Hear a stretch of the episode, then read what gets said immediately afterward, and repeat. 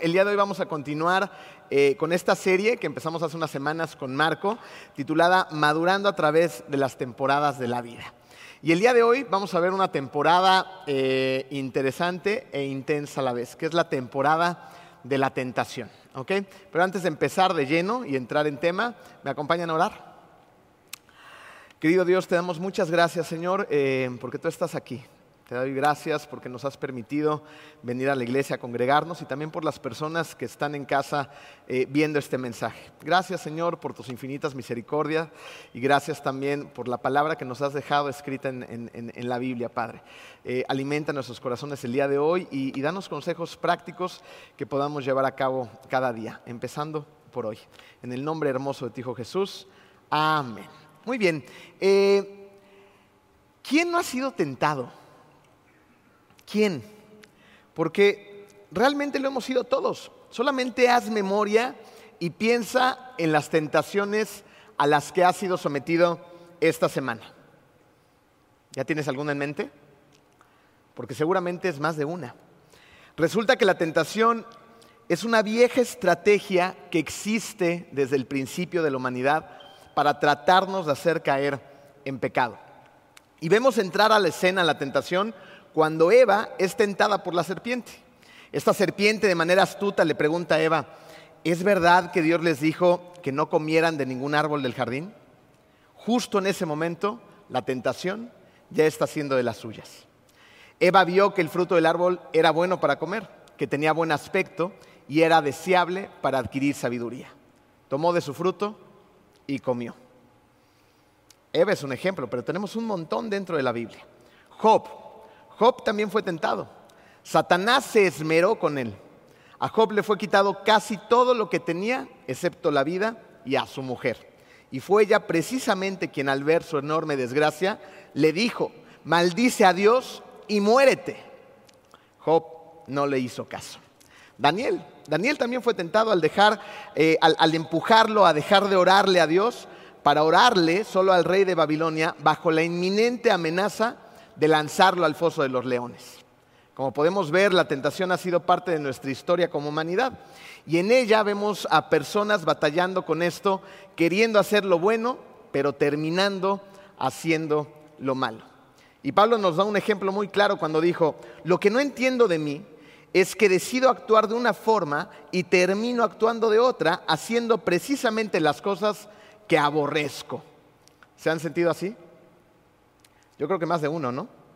Decidimos actuar de una forma y hacemos lo contrario. Es como si existiera una clase de poder dentro de nosotros que echa a perder nuestras mejores intenciones.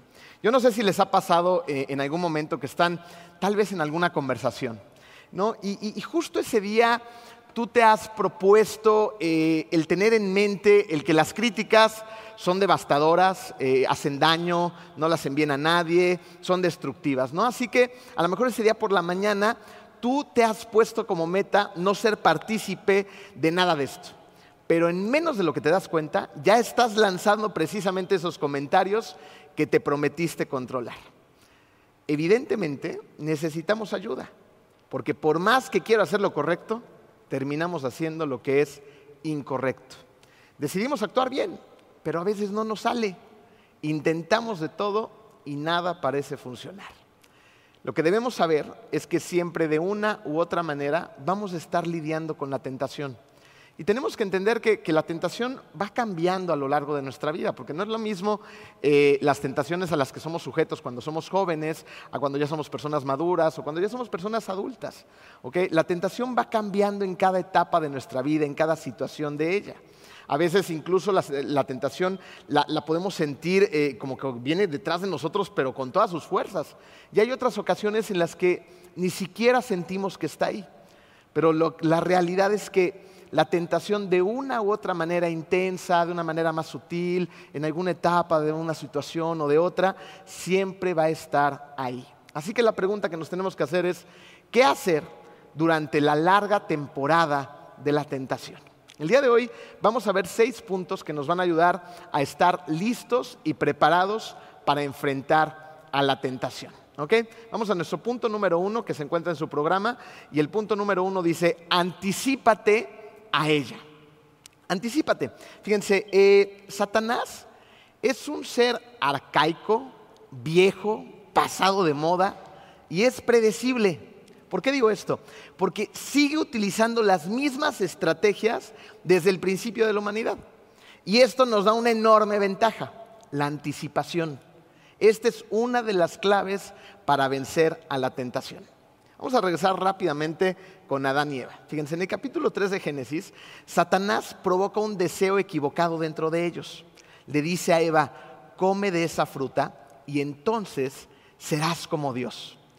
¿Qué es lo que hace Satanás? Satanás acaba de lanzarle un deseo equivocado, un deseo oscuro, directo al corazón de Eva. Y lo mismo nos está tratando de hacer a ti y a mí. Nos está lanzando constantemente deseos equivocados a nuestro corazón. Envidia, lujuria, chismes, egocentrismo, desgano, amargura, orgullo y ponle el nombre que quieras. A Eva, Satanás la tentó susurrándole al oído. Si comes de esa fruta, serás entonces como Dios. Serás superior a lo que ya eres. Eh, regresando a, lo que les dije al principio de este punto, Satanás está pasado de moda. Sigue tratando de hacer exactamente lo mismo que hizo con Eva, contigo y conmigo. No es exactamente el tratarnos de sentirnos superiores cuando criticamos a los demás de manera destructiva. No, nos subimos como a una, tribuna de moralidad, de, espiritualidad, de, yo soy mejor que tú y te puedo señalar y, puedo juzgarte desde mi tribuna. Y eso muchas veces nos hace sentir superiores a los demás. Lo mismo que le hizo a Eva. No, no eres suficiente con lo que ya eres, Eva. Tú puedes ser más. Y las mismas tentaciones seguimos lidiando con ellas hoy en día. Y luego, ¿saben qué pasa? Que nos llama la atención nuestra respuesta ante nuestra propia caída a la tentación. Y de repente eh, nos sorprendemos. ¿Cómo pude decir algo así? No, eh, debí de haberlo dicho, ¿no? pero salió, lo dije. Y te llenas de sorpresa. Te, te, pasan cosas como la frustración, ¿no? Otra vez caíste en lo mismo. ¿Por qué siempre regreso a hacer las cosas que no debo hacer? ¿Por qué siempre regreso a decir las cosas que no debo de decir? Yo sé que tengo que ser humilde, pero termino regando el tepache, ¿no? De repente nos sorprendemos ante la caída de la tentación con desánimo. Nos desanimamos porque pensamos dentro de nosotros mismos, es que parece que nunca voy a cambiar. Y nos entristecemos por dentro. Y además, por si fuera poco, nos comparamos. ¿no? Nos comparamos creyendo el viejo mito que las personas que son espiritualmente maduras no son tentadas. Y, vemos algunas personas tal vez a nuestro alrededor, en la iglesia, en nuestro trabajo, o, yo qué sé, ¿no? que de alguna forma son referentes para nosotros. Los vemos fuertes en la fe, los vemos como personas muy sólidas y, creemos, bueno, no, es que seguramente ella o él no batalla con las mismas tentaciones con las que yo estoy batallando. ¿no? E, e, él no debe de tener estos problemas como yo los tengo. Déjame decirte algo. Es precisamente cuando empiezas a madurar, cuando empiezas a cambiar, cuando empiezas a expandir el reino de Dios de manera intencional, cuando te conviertes en un objetivo para Satanás. ¿Sabes por qué? Porque ahora ya representas un peligro para él. Y entonces, ¿qué hacemos? nos tenemos que preparar. Eh, Mateo 26, 41, aquí encontramos eh, a Jesús diciendo las siguientes palabras a sus discípulos en el jardín de Getsemaní. Les dice a sus discípulos, tengan en cuenta que estamos hablando de las últimas 24 horas de Jesús. Entonces, estas yo, yo las podría ver como sus últimas enseñanzas, sus últimas palabras, y las últimas palabras son importantes. Mateo les dice, estén alerta y oren para que no caigan en tentación. El espíritu está dispuesto, pero el cuerpo es débil. Estén alerta y oren. ¿Para qué? Para que no caigan en tentación. E, e, es un tema importantísimo. O sea, la tentación fue la herramienta por la cual el pecado entró a la humanidad. ¿No? Aquí qué está pasando en el contexto de la historia bíblica? Los discípulos están dormidos. ¿No? Jesús está sumamente angustiado, dice la misma historia bíblica, está triste. La Biblia de hecho dice que se sentía a morir y los discípulos que hacen se están echando una siesta. Y, Jesús está lidiando con todos esos sentimientos y todas esas emociones, porque hemos de recordar que a pesar de ser el Hijo de Dios, estaba dentro de un cuerpo como el tuyo y el mío, de carne y hueso. Él sabía que estaba a punto de ser traicionado por uno de sus discípulos para luego ser juzgado y momentos después ser crucificado. Él sabía todo esto, pero sobre todo sabía que iba a cargar con todos los pecados de la humanidad. Y justo antes de ser consumado su ministerio, Él le dice a sus discípulos, estén alerta y oren para que no caigan en tentación. Su espíritu estaba dispuesto, pero su cuerpo estaba sintiendo un montón de emociones y sentimientos. ¿Y qué hace Jesús? Lo que hace es prepararse para culminar su misión. Fíjense, eh, la preparación nos permite anticiparnos, eh, nos deja enfrentar el momento del conflicto de una mejor manera, incluso para que podamos vencer con el poder del Espíritu Santo a la tentación. Así que anticípate, porque la tentación está o estará en tu vida de una forma u otra. Por ejemplo, ¿cómo te va con la soledad? ¿Cómo te va cuando nadie te ve? Cuando estás solo en tu habitación y a lo mejor tienes al alcance el internet, un dispositivo, ¿no? Y, y a veces esa tentación te ataca con toda su ira cuando estás solo. Y a lo mejor tu problema no es un dispositivo, el internet o ver cosas que no debes de ver. A lo mejor en la soledad eres tentado a pensar malos pensamientos acerca de ti mismo, de los demás, y, empieza una alimentación de tu mente, tu alma y tu corazón totalmente negativa. Tal vez en tu caso la tentación no te ataca directamente en la soledad, pero a lo mejor te ataca en el cansancio. ¿no? Y, estás tentado a seguir y seguir y seguir en lugar de tomarte una siesta y descansar. ¿no? Hay veces que, yo estoy cansado y lucho contra mí mismo, ¿no? Quiero seguir y seguir y seguir. Esto me recuerda a, a, Yetro, nuestro hijo grande, que llega un momento en que también él está muy cansado y cuando los niños están cansados, normalmente, ¿cómo se ponen? ¿De buenas o de malas? No se ponen de malas. ¿Y qué les dices? Descansa. No, quiero seguir. Ah, pero no lo hacen nada más los niños, los hacemos nosotros también. En lugar de solucionar las cosas descansando, caemos en la tentación de estar de malas, de estar enojados, de estar frustrados y seguir adelante. Y lo mismo pasa, por ejemplo, con el estrés. El estrés de alguna manera también podría ser una tentación. Porque fíjense, nos dejamos consumir por un sinfín de actividades que nunca paran. Y en lugar de hacer una necesaria pausa, de relajarnos, de, orar, de tranquilizarnos, de descansar precisamente, de hacer un espacio, seguimos agregando más cosas a nuestra apretada ya agenda. ¿no? O el aburrimiento. Yo no sé si su abuelita les decía esto, pero la mía siempre me lo decía cuando me veía de ocioso, ¿no? La ociosidad, Emilio, es la madre de todos los males. No, ponte a hacer algo, chamaco, no andes de flojo. ¿no? En el aburrimiento muchas veces, miren, nuestra naturaleza es una naturaleza caída. ¿Estás de acuerdo? Lo, dice la Biblia. Y, nuestra mente cuando está aburrida no tiende a ir a buenos lugares. Normalmente va a lugares oscuros. Entonces, a lo mejor en el aburrimiento es cuando la tentación hace de las suyas en tu vida. O a veces resulta que hasta el éxito es una manera de tentación para ti o para alguien que conozcas, ¿no? Hay personas que triunfan o ganan el contrato o les dan el ascenso o les suben el sueldo, lo que sea, y, y traen la adrenalina, ¿no? Vamos a celebrar. Y después de tres días nadie sabe nada de ellos. Nos encuentra un amigo ahí en el torito. ¿Qué te pasó? ¿No? Es que celebré demasiado, es el éxito. ¿no? Y el éxito se convierte en una tentación y luego en un pecado. Pero está también del otro lado el fracaso. A veces el fracaso es tan fuerte que es una tentación para empezar a consumir eh, cosas que te hacen daño. No, y a lo mejor estoy tan triste, me rompieron el corazón, no me voy a tomar tres litros de helado de chocolate y me voy a empachar, y, o a lo mejor peor que eso, me voy a tomar uno y luego dos y luego tres y luego terminas ahogado en el alcohol o, regresas a un mal hábito.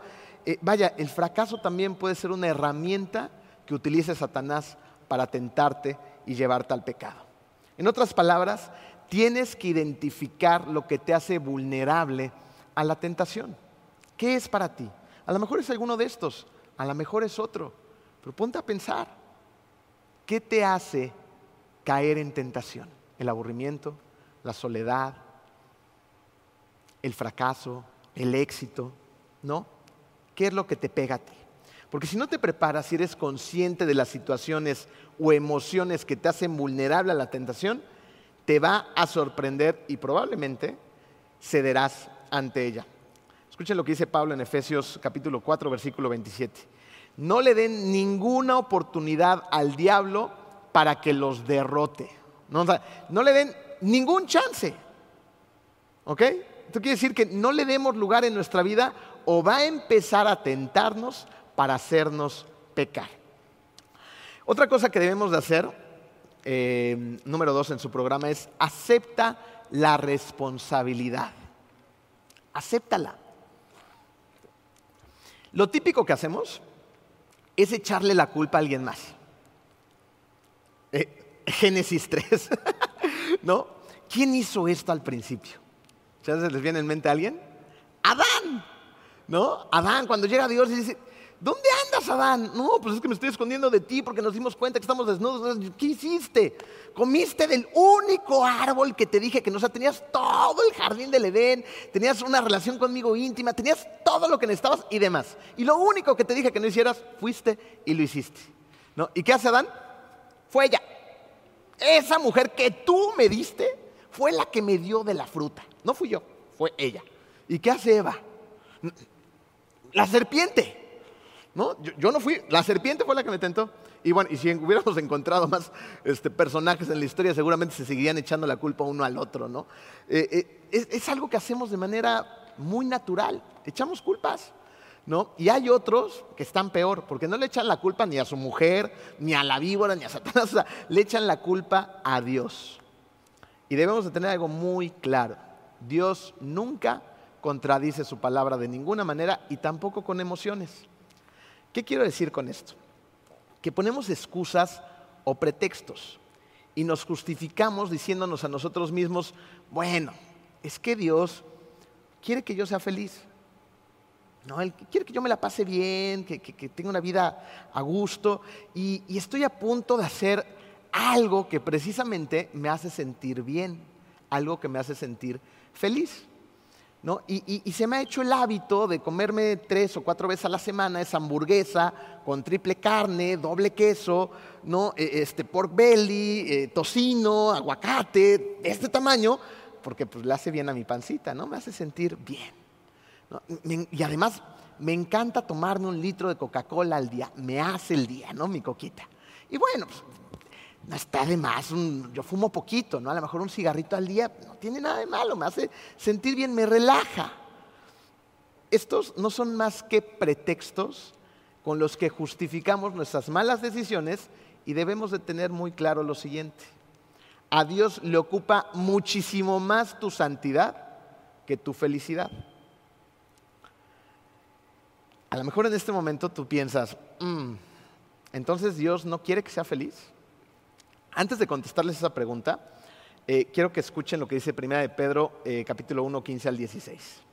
Más bien, sean ustedes santos en todo lo que hagan, como también es santo quien los llamó.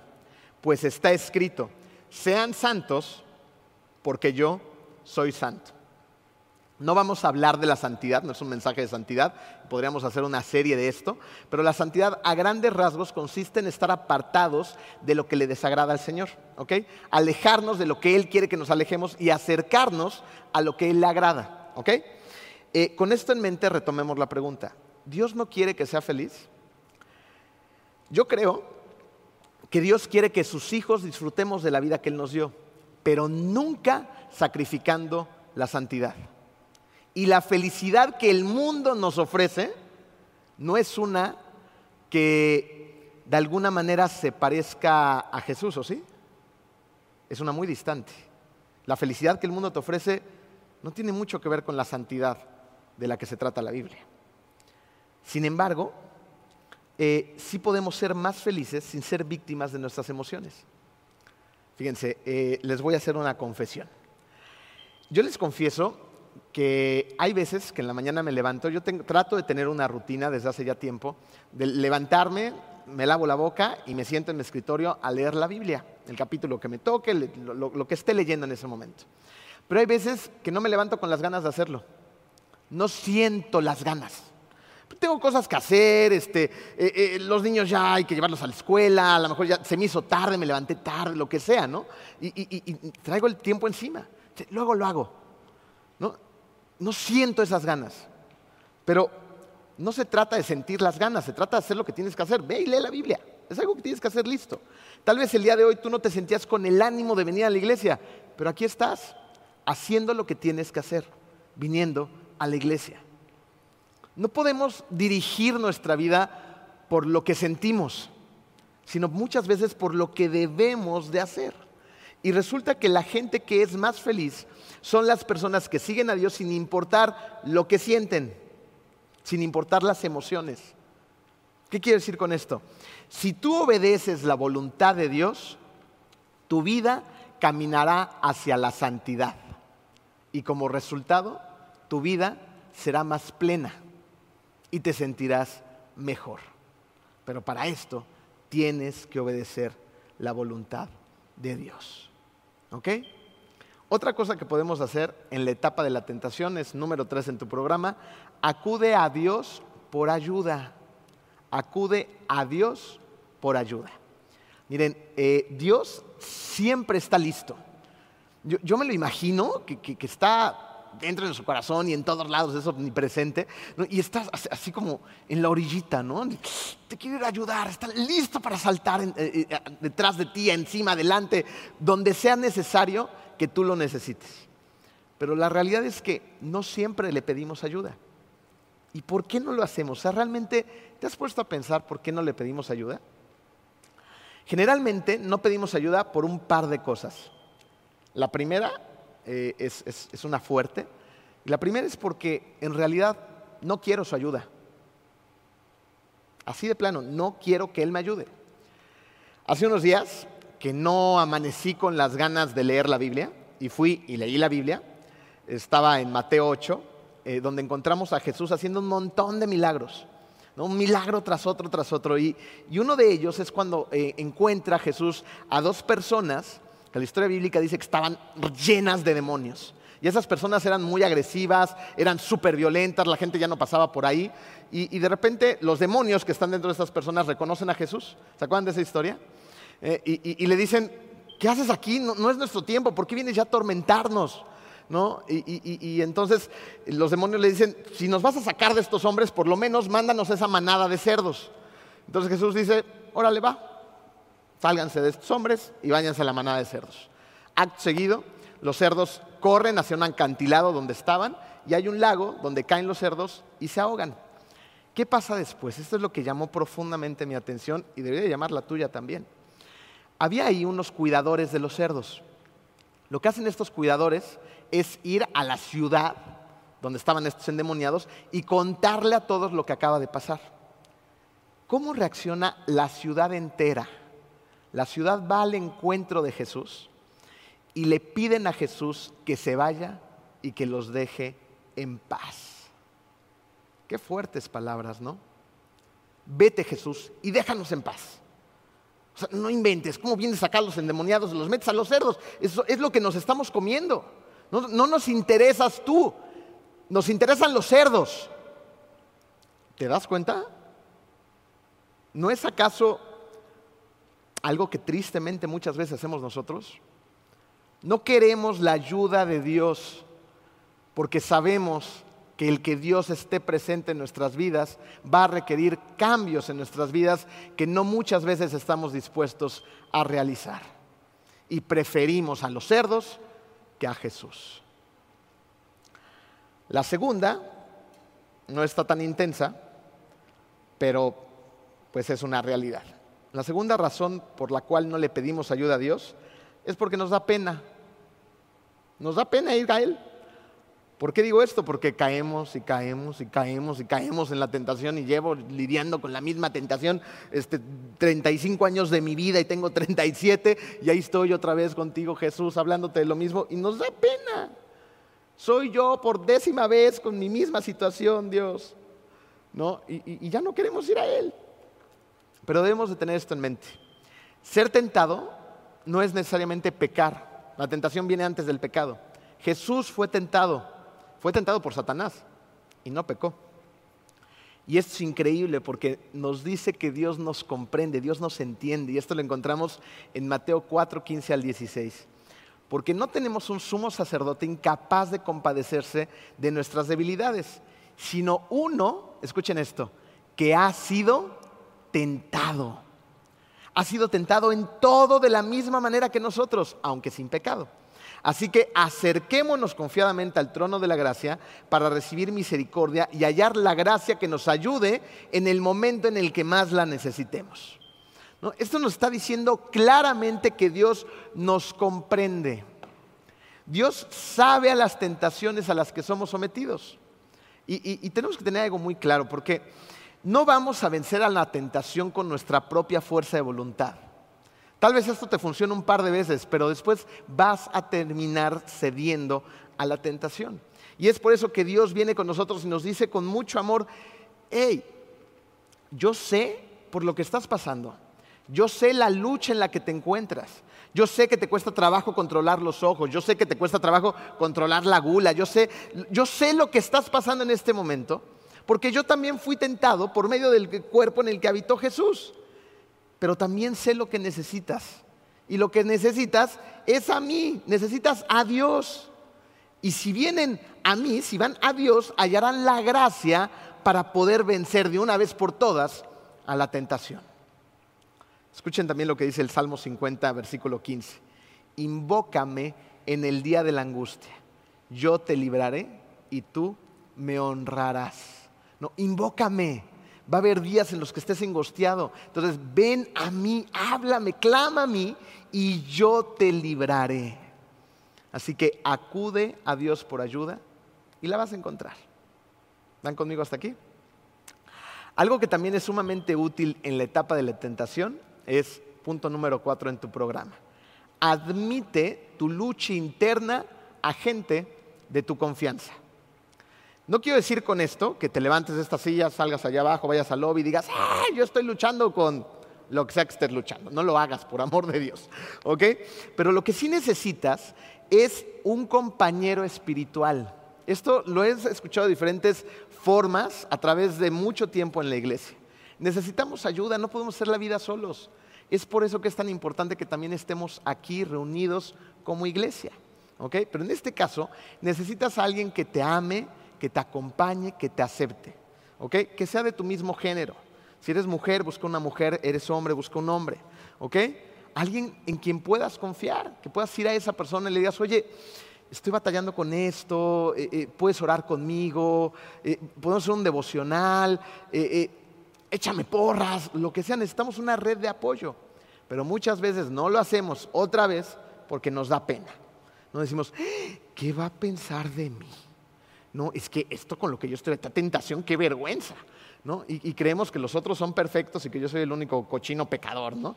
Y no es así. 1 Corintios 10, 13 dice, ustedes no han sufrido ninguna tentación que no sea común al género humano. O sea, la mayoría de las personas lidiamos con las más tentaciones. Unas con más intensidad, otras con menos, pero lidiamos con tentaciones muy similares. O sea, todos nos enfrentamos más o menos a lo mismo. ¿Ok? Y admitir nuestras luchas, admitir nuestras tentaciones y nuestros pecados es tan importante para Dios que fíjense, Dios lo hizo prácticamente un prerequisito para que nosotros podamos ser sanados. Santiago 5:16. Por eso, confiénsense unos a otros sus pecados y oren, oren unos por otros para que sean qué? Sanados. Oren unos por otros para que sean sanados, ¿ok? Fíjate, cuando haces esto, cuando compartimos nuestras tentaciones, vamos a descubrir tres beneficios. El primero es, te ayuda a tomar control acerca del problema. Si tú no puedes hablar de la situación, de la tentación, del problema, tienes un enorme problema que está completamente fuera de control. ¿Ok? Así que cuando lo compartes, eh, hace un año, Facebook me lo recordó, Jennifer y yo tuvimos la oportunidad de ir a, un entrenamiento a Panamá Eh, y, fueron momentos eh, muy bonitos de mucha comunión con Dios, de mucha alabanza, de mucha adoración, de muchos mensajes. Y ah, recuerdo con, mucho cariño que una noche llegamos a la habitación, ya cansados de todo el día, pero nos tenían actividades desde que despertábamos hasta que dormíamos. y Jennifer me dijo, tengo algo que decirte, algo que no te he dicho. Eh, rompió en llanto y empezó a liberar su corazón. Cuando ella terminó de decirme cosas muy, muy profundas, le dije, ¿qué crees? Que yo también tengo un par de cosas que decirte. Y yo también me puse a chillar junto con ella y le dije un par de cosas que tenía en mi corazón desde hace mucho tiempo y que tenía muchas ganas de decírselas. Eh, fue en ese momento en el que nuestro matrimonio terminó de caminar muchísimo mejor. Nos quitamos un peso de encima, cada uno. Hoy no tenemos un solo secreto entre nosotros dos. Y es bien padre vivir así la vida con tu matrimonio. Nos sanamos porque estábamos enfermos. Y eso nos estaba haciendo daño y le estaba haciendo daño a nuestro matrimonio y iba a hacer daño a nuestros hijos. Pero cuando nos confesamos y oramos esa noche, todo mejoró. Fuimos sanados. O sea, funciona. Las promesas de Dios, la palabra de Dios, funciona. Es real, yo lo he vivido. Ella lo ha vivido. Pero nos tenemos que atrever Tienes que confiar en que Dios va a estar en control. Jennifer estaba asustada porque no sabía cómo iba a reaccionar yo. Tenía miedo. Y Dios fue el que tomó control de mi corazón para reaccionar como reaccioné. Dios. Tenemos que confiar en Él.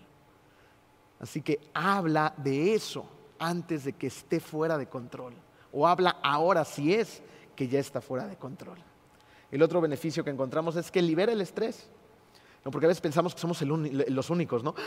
Yo soy el único que estoy con esto, no puede ser, nadie le, le voy a decir nada. No es cierto, no eres el único. Las tentaciones contra las que luchamos son súper comunes. Y los cristianos seguimos siendo seres humanos. La única diferencia grande es que tenemos al Espíritu Santo dentro de nosotros. Pero Satanás nos sigue tratando de tentar con lo mismo que a los demás, arcaico, pasado de moda, medio menso. Nos trata de hacer caer con lo de los demás. El problema es que a veces no nos anticipamos, no hacemos ese tipo de cosas, no pedimos ayuda a Dios y bueno, nos convertimos en una víctima más. Y tercer beneficio, provee de apoyo y compromiso. Porque a lo mejor piensas, yo no sé si ustedes han caído en esta trampa, ¿no? Antes de hablar con alguien, voy a arreglar mi problema primero. Yo, yo puedo, ¿no? No lo voy a compartir, yo puedo con él, yo puedo solo, y, lo que está denotando ahí tu corazón es que es un corazón lleno de orgullo. Y es un camino bien solitario. En esos puntos siempre me gusta hacer una pausa y hablarle a los hombres. Porque las mujeres tienen una facilidad, eh, digamos, diferente para compartir las cosas, ¿no? Como que se les da más naturalito a la mayoría. Pero a los hombres, híjole, a mí en lo personal, este tipo de temas me cuestan. Me cuesta mucho trabajo ir y compartir mis problemas, encontrar un mentor, hablar de hombre a hombre y lo he visto a lo largo de, todo mi trabajo pastoral y antes también, de que los hombres no hablamos, hablamos muchas tonterías, muchas trivialidades, pero cosas profundas, rara vez. Entonces, hay que ser muy hombre para ir a compartir tus luchas internas y pedir ayuda. Y cuando hacemos esto, hombres y mujeres, eh, cuando compartimos, tenemos esa retroalimentación. En esa retroalimentación encontramos diferentes perspectivas, diferentes ángulos, ¿no? Y además, ¿sabes qué encuentras? Encuentras empatía, ¿no? Empatía de los demás que dicen, oye, yo pasé por eso y, le hice así y, esto me ayudó y, vamos a orar juntos y de repente tienes una mano que te ayuda, que te entiende y te comprende. Entonces es maravilloso porque encuentras apoyo y compromiso, ¿ok? Vamos a cerrar este punto para continuar con el quinto, si no nos vamos a ir a las 12 de la noche. ¿Ok? Miren, el siguiente punto para mí es bien importante. Es el número 5. Evita situaciones de peligro. Evítalas. Eh, el objetivo no es, a ver, ahí está calientito el asunto, me voy a acercar, me voy a hacer el, muy valiente y, y voy a tratarme de acercar lo más que pueda sin quemarme.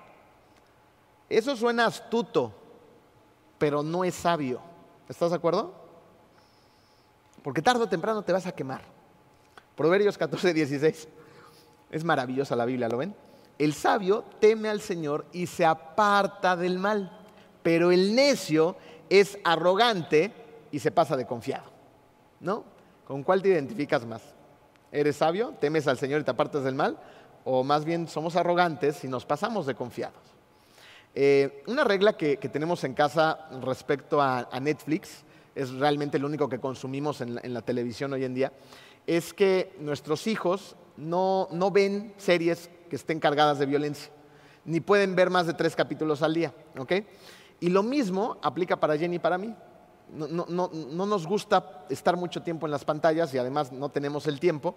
Eh, pero no solamente esto, ella y yo tenemos como una especie de pacto que en cuanto empezamos a ver escenas o, series o películas que, chocan contra nuestros principios, nuestras creencias y nuestros valores, le cambiamos de inmediato. O sea, ¿para qué sigues viendo esas cosas? ¿No? Le cambiamos. Y miren, eh, esto ha sido producto de nuestra experiencia. Cuando yo era joven, hacía todo lo contrario. Y no es porque ya esté ruco, sigo estando chavo, ¿no? pero me refiero a cuando era un chavito más o menos de 13, 14 años. Eh, yo buscaba, cuando mis papás iban a dormir, los canales legales, pero que permitían después de cierto horario, 11, 12 de la noche, contenido, digámoslo así, más intenso. ¿no? Contenido que era pura tentación. ahí estaba el chamaquito, adolescente, buscando esos canales pues, que son legales, pero, pero suben de tono después de determinada hora. ¿ok? Miren, lo que les estoy tratando de decir es que tenemos que utilizar nuestra experiencia para no caer en tentación. O sea, si yo sé que cuando era niño, era un adolescente, me pasaba eso, pues hay que aprender, ¿no? Es sencillo. Y yo no quiero que a mis hijos les pase lo mismo. Fíjense, eh, no está aquí mi mamá, ¿verdad? Qué bueno. ojalá que no lo vean en internet. No, pero yo me acuerdo que cuando ellos veían la tele, mi mamá y mi papá, eh, y pasaban estas escenas sugerentes este, eh, de relaciones y demás, me mandaban por un vaso de agua. ¿no? Emilio, en cuanto empezaba ahí el, beso, ve por un vaso de agua. Cuernos, ¿no? ¿Qué vaso de agua? Me acuerdo que me levantaba del sillón y, por atrás. Y, terminaba la escena, iba corriendo por el vaso de agua y se las llevaba. O sea, hay que aprender. Yo no quiero que mis hijos tengan esos problemas con los que yo batallé mucho tiempo y para eso hay que tomar medidas. Hay que aprender de nuestra experiencia. ¿no? Y, y, hazte estas preguntas tan sencillas, y un poco introspectivo en este momento y pregúntate a ti mismo, ¿qué pasa cuando voy a ese lugar? hay lugares que sabes que no debes de estar. ¿Para qué vas ahí? ¿Qué pasa cuando salgo con esas personas? Porque hay personas que literalmente son una tentación. Y muchas veces nos hacen caer en, el pecado precisamente. ¿Qué pasa cuando le hablo a esa persona? ¿Para qué le estoy hablando a esa persona? Si ya sé, la experiencia me ha enseñado, me ha dicho que no es una persona con la que debo de tener contacto porque me hace ir hacia la tentación. ¿Qué pasa a lo mejor cuando sales de viaje? Eh, algo que, la verdad es que me gusta mucho de nuestro pastor de Marco es que él dice, yo no, desde hace mucho tiempo, cuando él todavía estaba en el mundo de, la hotelería, llegó un momento en que puso sus condiciones y digo, yo no salgo de viaje si no es con mi esposa. No, todo el mundo tiene la facilidad de hacer ese tipo de cosas, pero hay cosas, hay, candados que uno debe de empezar a poner. A lo mejor necesitas viajar menos, a lo mejor necesitas viajar de otra manera, a lo mejor sí necesitas llevar a tu, a tu esposa, a tu esposo al viaje, no sé lo que tengas que hacer, pero tú sabes que hay ciertas actividades, situaciones o cosas o personas que te llevan a la tentación y luego te pueden hacer caer en pecado. Eh, eh, es como cuando un joven piensa resistir la tentación, pero planea todo para caer en ella. No el joven sabe, dice, no, yo no voy a caer en tentación, pero mis papás no van a estar el viernes en la casa. Le voy a llamar. Peli de terror, palomita, sushi, media luz. Mis papás se van tres horas, la voy a tener aquí. Y luego pasa lo que no tenía que pasar. ¿Cómo pasó? ¿Cómo pasó? Que tú hiciste que pasara. ¿No? Y, no le pasa a los jóvenes nada más, ¿estás de acuerdo? Nos pasa a todos. Salmo 119, 59 dice, me he puesto a pensar en mis caminos y he orientado mis pasos hacia tus estatutos. Qué sabias palabras, ¿no? Me he puesto a pensar en mis caminos. Cuando pienso en mis caminos, me doy cuenta que estoy llevando mi vida hacia un lugar, hacia, no debe hacia donde no debe de ir, y tengo que reorientar mis pasos hacia ti, hacia Dios. Esto nos dice que debemos pensar en las decisiones que tomamos, en cómo muchas veces nosotros deliberadamente nos dirigimos hacia la tentación. Cuando tenemos a la palabra, tenemos el chance de reflexionar acerca de estas cosas. Y tenemos el chance de cambiar la dirección de nuestros pasos y dirigirlos hacia los de Dios. Así que hoy, hoy, toma la decisión de evitar lo que ya sabes que tienes que evitar. Tú sabes. Toma esa decisión hoy. No mañana, no el próximo año, hoy, ahorita. ¿Listo? ¿Ya la tomaste? ¿Sí? Muy bien. Por último, y sumamente importante, apóyate en la palabra de Dios. 1 Corintios 10, 13 dice, eh, pero Dios es fiel y no permitirá que ustedes sean tentados más allá de lo que puedan aguantar.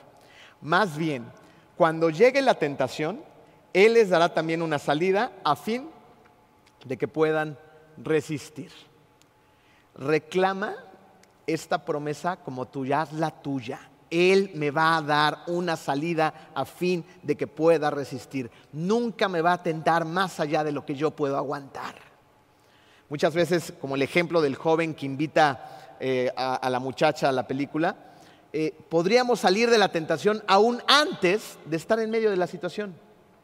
Imagínate que recuerdes este versículo justo cuando estás siendo tentado. la tentación, ¿la ves venir? ¿La ves venir? 1 Corintios 10, 13. Dios es fiel, no va a permitir que yo caiga en la tentación. Él me está dando una salida. La salida a lo mejor ya está ahí. No, ¿sabes qué? Mis papás sí se van.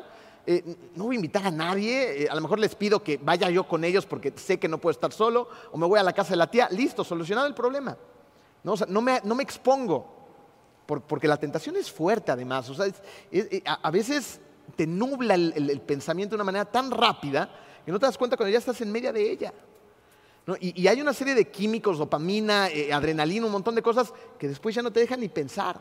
Entonces, antes, si tienes la oportunidad, actúa antes apoyándote en la palabra de Dios. ¿Ok? Y si la tentación ya está ahí, no porque tú la hayas buscado, sino simplemente porque está, haz tuya la palabra de Dios y sal de ahí, porque Dios te promete que podrás resistir. Y dos cosas que necesitamos para lograr esto las encontramos en Efesios 6, versículo 17. Tomen el casco de la salvación y la espada del Espíritu, que es la palabra de Dios. ¿No? El casco de la salvación lo que hace, eh, entre varias cosas, es proteger tu mente. Fíjate, antes de decir no a Satanás, dile sí a Jesús. Lo que protege nuestra mente es el casco de la salvación. Y tu salvación también es tu libertad. Fíjate, fuimos salvados para caminar en libertad, no en esclavitud. Y la salvación no solamente es la redención, también es un dispositivo de protección y de defensa. Cuando tú le dices sí a Jesús antes de estar peleándote con Satanás, tú estás anticipándote, tú estás aceptando la responsabilidad, tú estás acudiendo a Dios por ayuda, estás admitiendo que hay una lucha y estás evitando situaciones de peligro diciéndole primero a Jesús sí. Decirle que sí Jesús hace que ni siquiera tengas que entablar una discusión con Satanás al justificarle a él por qué no voy a caer en la tentación. ¿Ok? Y también necesitamos la espada del Espíritu, que es la palabra. Eso quiere decir que necesitamos la palabra de Dios en nuestra mente y en nuestro corazón. ¿Por qué? Porque así lo hizo Jesús. Mateo 4, del 1 al 11, aquí encontramos un diálogo eh, muy interesante eh, entre Satanás y Jesús cuando Satanás estaba tratando de, tentar precisamente a Jesús después de 40 eh, días de, ayuno, ¿se acuerdan? Y, empieza más o menos así cuando Satanás le dice, si eres el Hijo de Dios, ordena estas piedras que se conviertan en pan. ¿Y qué hace Jesús? Jesús no, no le dice, a ver, te voy a dar una leccioncita, vamos a platicar por aquí, por allá. le contesta con la palabra. No solo de pan vivirá el hombre, sino de toda palabra que sale de la boca de Dios. Acto seguido, Satanás le dice, si eres el Hijo de Dios, tírate abajo, porque escrito está, ordenará que sus ángeles te sostengan en sus manos para que no tropieces con piedra alguna. Inmediatamente Jesús le vuelve a contestar con la palabra. También escrito está, no pongas a prueba al Señor tu Dios. Después, todo esto te daré, ¿no? Enseñándole eh, Satanás a Jesús todos los reinos del mundo. Si te postras y me adoras, vete, Satanás, porque escrito está, al Señor tu Dios adorarás y sírvele solo a Él. Wow, con lo que acaba de hacer Jesús. ¿Ustedes se imaginan a Jesús poniéndose a platicar con Satanás? No, yo no. Jesús lo estaba reprendiendo. Vete, Satanás. No vamos a platicar, Satanás. ¿Por qué perdió Eva? Porque Eva se puso a dialogar con Satanás. Eva se puso a platicar con él y cayó. Así que lo que tenemos que hacer es preparar un arsenal de la palabra de Dios. Y no es tan difícil. Memoriza un versículo a la semana. ¿no? Hay chiquitos y bien eficientes. Uno, uno a la semana. ¿Te imaginas? ¿Cuántos tendrías al año? muchos para poderte defender, un verdadero arsenal. Al principio de este mensaje citamos a Pablo cuando dijo, lo que no entiendo de mí es que decido actuar de una forma y termino actuando de otra, haciendo precisamente las cosas que aborrezco. Pablo termina el versículo 25 del capítulo 7 de Romanos diciendo, pobre de mí, otras versiones dice, qué miserable soy ¿quién me librará de este cuerpo que me hace pecar y me separa de Dios? Me encanta la respuesta a su propia pregunta. Pablo cierra diciendo esto, le doy gracias a Dios porque sé que Jesucristo me ha librado. La respuesta para nosotros es la misma que para Pablo. ¿Quién me va a rescatar de la tentación? ¿Quién me va a ayudar? ¿Quién? Jesús. Él puede, quiere ayudarte. Él quiere rescatarte. De hecho, Él actuó para poner orden en esta vida de contradicciones en donde aunque quiero servir a Dios con todo mi corazón, muchas veces nos jala ese impulso del pecado a hacer algo totalmente diferente. Lo que es un hecho es que ya no tenemos que vivir bajo la, la condenación, porque ya no hay condenación hay un nuevo poder que está trabajando dentro de ti. Ese poder es la sangre de Cristo que te ha limpiado. La sangre de Cristo que te ha librado de una vida horrible a manos de la tentación y el pecado. Porque Dios atacó y venció al pecado, venció a Satanás cuando envió a su Hijo. En Jesús, Dios personalmente tomó la condición humana, ¿te das cuenta? con todo y sus luchas internas de la carne para vencer por siempre. La única respuesta total y definitiva para vencer a la tentación y al pecado tiene un nombre y se llama Jesús. Es nuestra oración que tú pongas tu confianza en Él, porque solamente así podrás tener una vida libre en Cristo. Vamos a orar.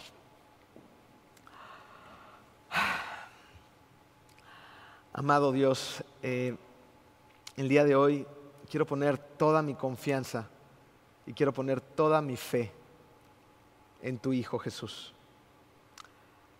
Yo, al igual que muchas personas que hoy han estado escuchando, hemos tratado de lidiar con las tentaciones por nosotros mismos.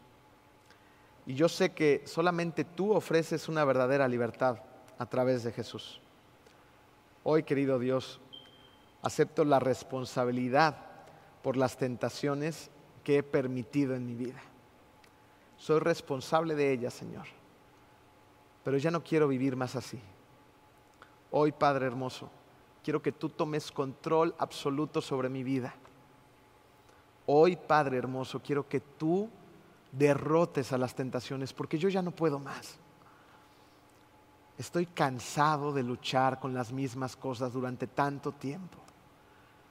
No puedo yo solo, querido Dios. Necesito de tu Hijo Jesús, necesito de tu poder. Quiero dejar de poner excusas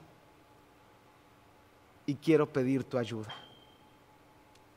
Necesito la fuerza, Señor, para compartir estas tentaciones con un amigo, con alguien que ore por mí, que alguien que ore conmigo, Señor. Pon esa persona en mi camino, pon esa persona, ese mentor en mi caminar, Padre.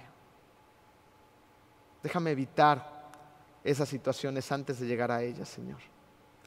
Hoy, Padre hermoso, quiero reconfirmar mi relación contigo. Quiero decirte que, que tú eres el Hijo de Dios Jesús y que he puesto toda mi fe en ti, que creo absolutamente con todo mi corazón, con toda mi convicción y con toda mi alma en ti. Y que sé que tú eres el único que me puede librar de la tentación y del pecado. Te amamos, querido Dios, y te damos muchas gracias por esta iglesia. Te damos muchas gracias por tu amor y por tu misericordia.